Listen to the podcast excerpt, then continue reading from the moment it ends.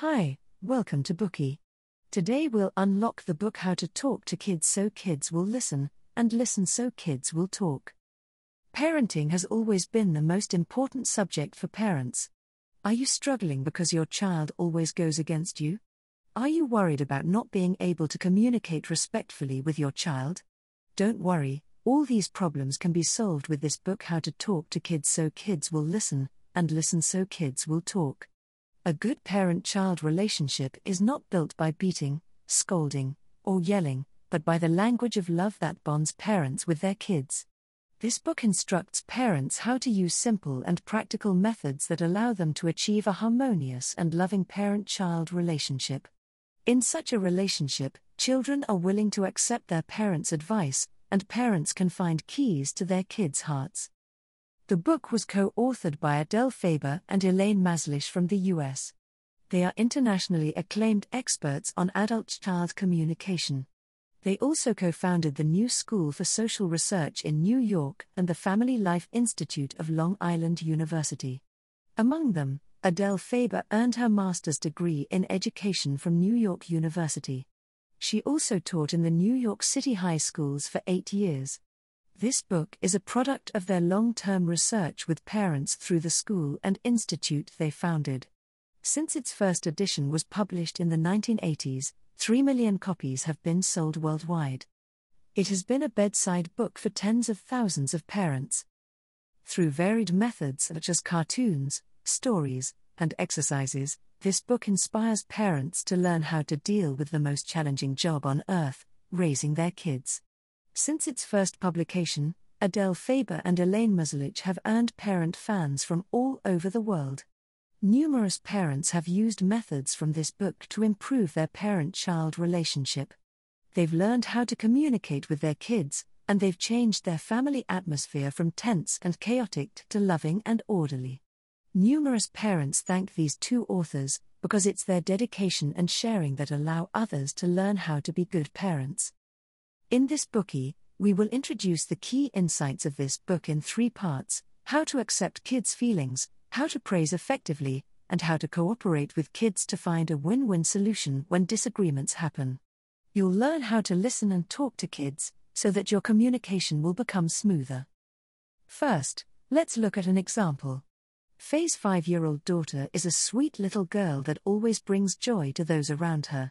But recently, Faye often complains to her friends that her daughter has become so moody. She often throws tantrums over trivial matters. Faye says her daughter seems to have completely lost her lovable character, and it's giving her a headache. Take something that happened last weekend, for example. Faye and her daughter were blowing balloons by the lake in the park when a balloon accidentally fell in the water. They couldn't get it back, and her daughter burst into tears immediately. At first, Faye tried to comfort her daughter by saying, Don't cry, we still have a whole bag of balloons. However, her daughter was not persuaded at all. She kept crying and stamping her feet, shouting, I want the red balloon in the water. Faye had no idea why her daughter was fixated on that red balloon when there were so many others at hand. But she cried for half an hour, being totally unreasonable. I believe that many parents have encountered similar problems. Because of something trivial, kids behave as if they are cars out of control. No matter how we try to manipulate the steering wheel and other car parts, they just don't calm down.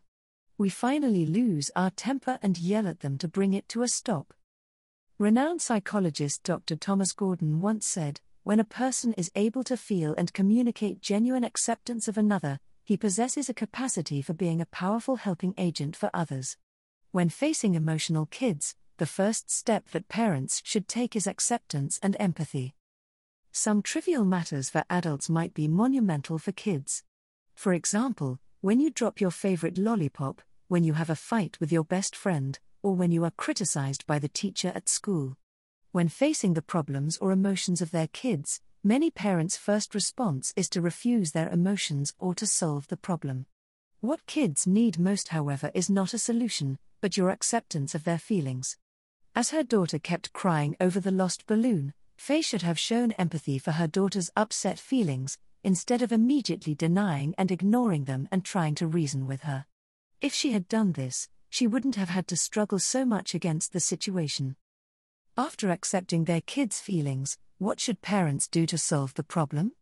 Listening is crucial at this stage. Unfortunately, when facing an emotional kid, many parents prefer to finish the conversation as quickly as possible, rather than calmly listening to what the kid has to say. For instance, when your kid has spent a whole afternoon at school making a bunny doll, but breaks its ear by accident, what would you do? If you say right away, it's just an ear, nothing to cry about, the response will surely be louder crying and rage. If you can acknowledge your kid's feelings after listening by saying, it must have made you very upset, then your kid knows you hear them. Regardless of adults or kids, isn't being heard and understood what people desire most? Speaking of this, some parents might worry do I have to listen and agree with kids even if they demonstrate inappropriate behavior? The fact is, we should not see the acceptance of kids' feelings as equal to accepting their actions.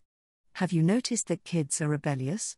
The more unwanted an act is, the more they want to do it. Merely forcing them to stop can only be counterproductive. On the contrary, when we take the same side with our kids, stopping their behavior becomes easier. For example, when we see kids jumping up and down while eating, of course we worry that they will choke. However, if we then say stop, no more jumping without doubt, they will just jump with more energy. It's better if we put it another way I see you want to jump high because you are so excited for the delicious food, but it's easy for you to choke. We can jump together when you finish eating. Show that you understand the kid's feelings first, verbalize them, and then propose a better suggestion. Kids can feel your concern and respect through your gentle attitude and language, and they will stop behaving against you intentionally.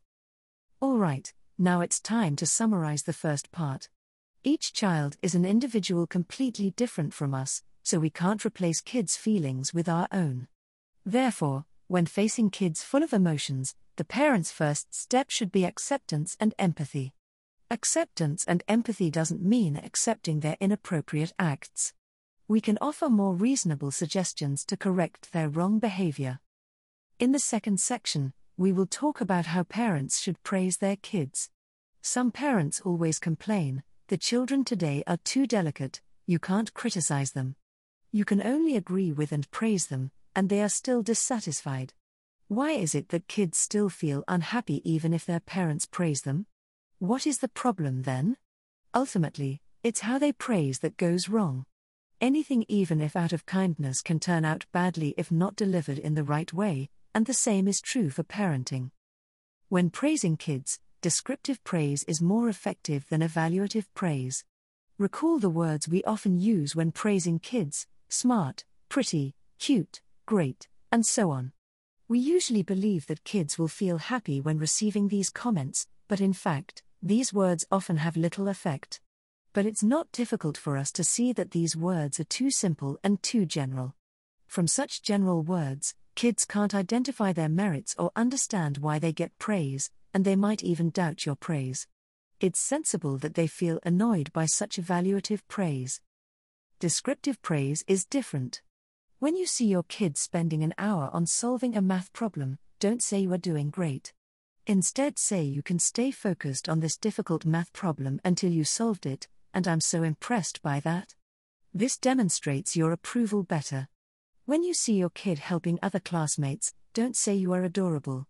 Say, I know you wanted to play outside, but you still helped your classmates clean the classroom, and that makes me so proud. This will make your kid happier.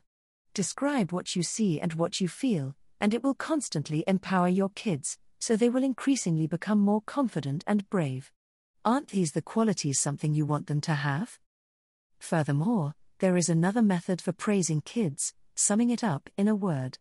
Never underestimate the power of one single word. Not only does it let kids know what a decent quality is, but also gives them confidence. For example, when a child who loves chocolate forces himself to take only one small bite, we could say, You love chocolate, but you only took a small bite, this is called self control. Or when kids make their own bed and carefully sweep the floor as adults do, we could say, you voluntarily tidied up your room, and this shows responsibility. If we really can't find something to praise at that moment, there is another trick take a different approach and praise what kids have done so far. When your kid hasn't got dressed by the time you have to go to work, don't get angry, because it'll only make the situation worse.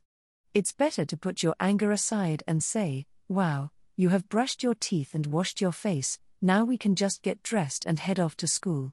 When your kid struggles with a writing assignment and fails to finish it after a long time, we can offer encouragement.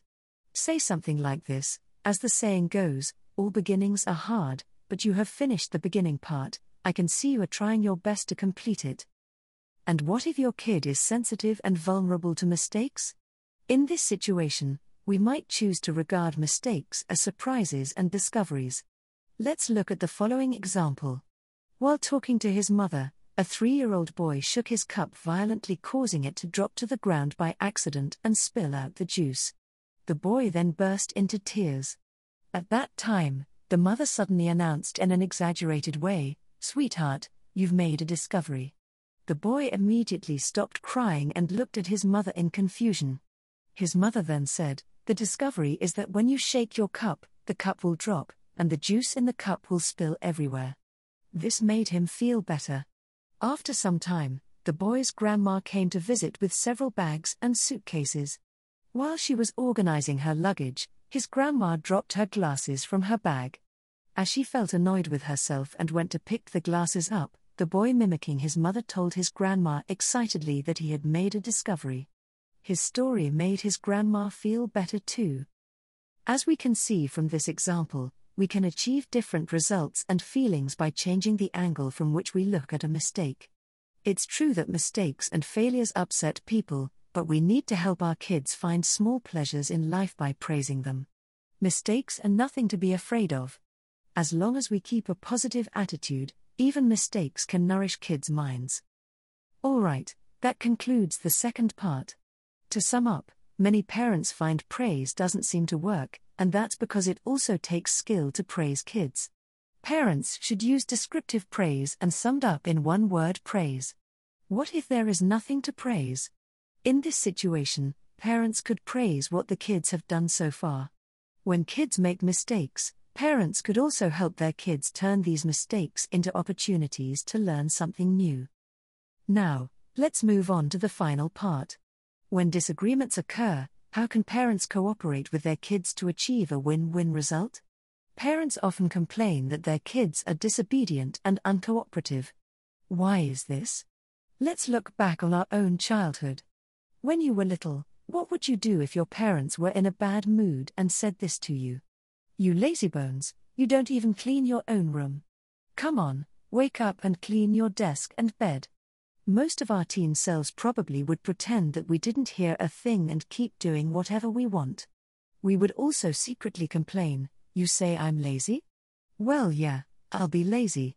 As we become parents, however, we often unconsciously act like our parents in the past when facing our own kids. How can you expect kids to cooperate if you act like that? How many people can voluntarily cooperate when being blamed and threatened? Not many. Therefore, if we are to ask our kids to do something, an abrupt confrontation won't work. Parents should learn to talk to kids with blame free language, and only in this way can communication be done effectively. Let's look at an example. Belle is a pretty little girl, as her name suggests, and she loves to dress up. She picks her outfit every day, only to leave a pile of clothes on her princess bed for her mother to put away. Belle's mother gradually finds this behavior unacceptable and becomes worried that if she continues to do so, she might develop a bad habit of misplacing things. So here is what Belle's mother tells her Belle, leaving clothes that you don't wear on the bed makes your room messy, and I feel unhappy every time I have to clean up after you. You should learn to clean your own room. After hearing what her mother said, Belle feels embarrassed for having bothered her mother with her messy room. She says, it never occurred to me that my behavior would cause you so much trouble. I'll be mindful of this in the future and do my best to keep the room tidy. Just like this, with blame free communication, a possible conflict between mother and daughter was resolved with ease. You see, when you express your true feelings and thoughts about your kid's behavior, your kid will sense your sincerity. This method is more acceptable to kids, compared with criticizing or blaming them for what they've done. Only when kids truly understand what you say, can they do what you suggest. You can also brainstorm together to find a solution to the problem at hand. But sometimes it's not enough to just use blame free language. Although kids can realize the problem caused by their behavior, sometimes they don't know how to solve it. In this situation, parents need to open their minds and offer several alternatives to solve the problem, so that kids can have choices. For example, seeing their kid randomly throws a banana peel on the ground, after he finished eating a banana at home, the parents naturally would want to correct their kid. There are many ways in which we can approach this. We can remind them by saying, if a banana peel is left on the ground, someone might step on it and fall, so we should throw the banana peel in the trash can. We can also offer choices, saying, you can throw the banana peel in the trash can in the kitchen, or you can throw it in the one outside. If you are concerned that you might not be able to control your emotions and make things worse, you can remind your kid by leaving a note. You can write something like Bananas are delicious, but remember to throw the peel into the trash can after you finish. You may even make up a short rhyme about what you want your kid to do, which could leave a deeper impression on them. By offering kids more choices, parents can kill two birds with one stone. Not only can problems be solved, but the kid's ability to find different solutions can be strengthened. Kids will realize there is more than one way to solve a problem. Many parenting books tell parents you need to be patient with your kids. Don't vent your emotions to kids, because it can affect their physical and mental development. In the end, we are ordinary people, we can get angry or distressed. It's impossible to smile at our kids and hold our temper at all times. When we have accumulated a lot of negative emotions, how should we talk to our kids so that minimal harm is done? The most important thing is to not suppress your emotions. When we feel anger, it's inappropriate to try to suppress it and fake an awkward smile to our kids. They can easily tell if we are faking it or holding our temper. It's better to express than to deny. We need to follow this rule when dealing with emotions such as anger. How do we go about this? Dr. Haim Ginott was a child psychologist. Once in a parent guidance group, he helped a mother solve her problem in expressing her emotions and feelings. The mother was often mad at her son, because he always woke up his little sister and made her cry. The mother wanted to beat her son, but Dr. Haim Ginott offered her a suggestion. She followed the doctor's advice and it worked well. When her son woke up his sister and made her cry again, the mother said to her son in a very harsh tone, I'm very, very angry now, and I'm going to hit someone, just run, run for your life. After seeing his mother so angry, the son ran away immediately. After a while, he sneaked back to his room and asked if he could come in now. The mother said that he could come in, but only if he could find a way to stop his sister's crying. The son then played hide and seek with his sister using a funny voice, and his sister started laughing. When your kid's action is giving you a headache, you don't have to always tell yourself to keep calm, express your feelings out loud instead. By doing this, you can let your kid know what went wrong and also release your emotions by discussing them. There is another trick to encouraging kids to cooperate with us. When asking your kid to do something, making it short and simple is more effective than giving a long speech. For example, if your kid spends too much time in the bathroom, simply say, Two people are waiting for the bathroom. If your kid is immersed in some fast beat rock music and forgets to turn down the volume, you can also say simply, Music, volume.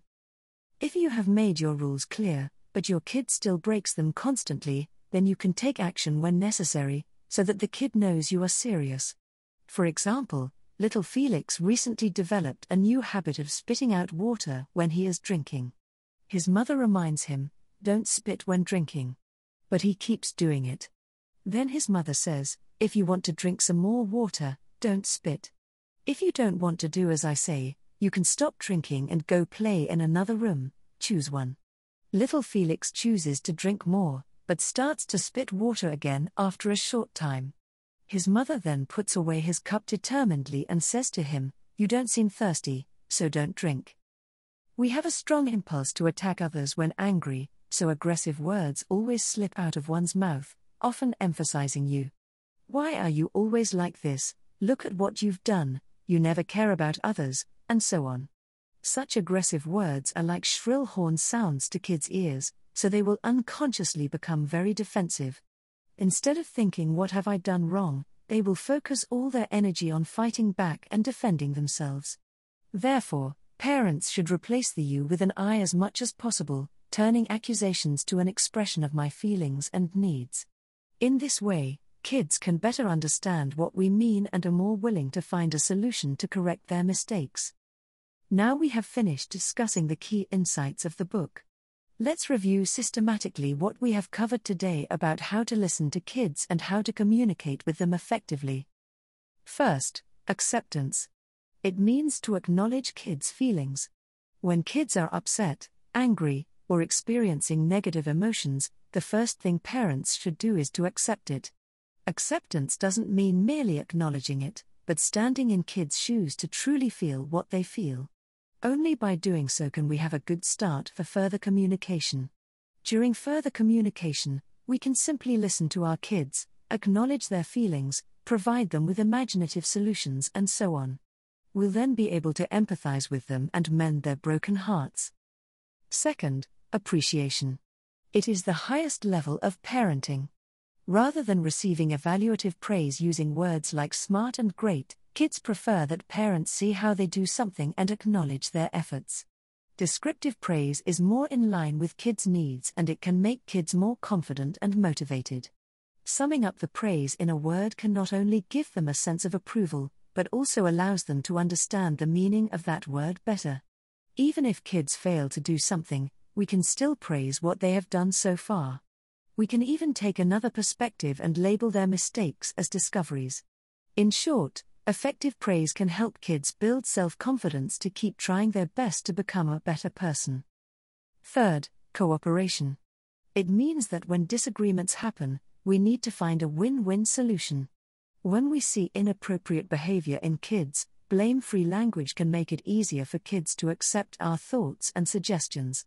After all, our goal is to correct kids' inappropriate behavior, not to blame for the sake of blaming. When solving problems, if parents can offer more choices, kids are more likely to accept them.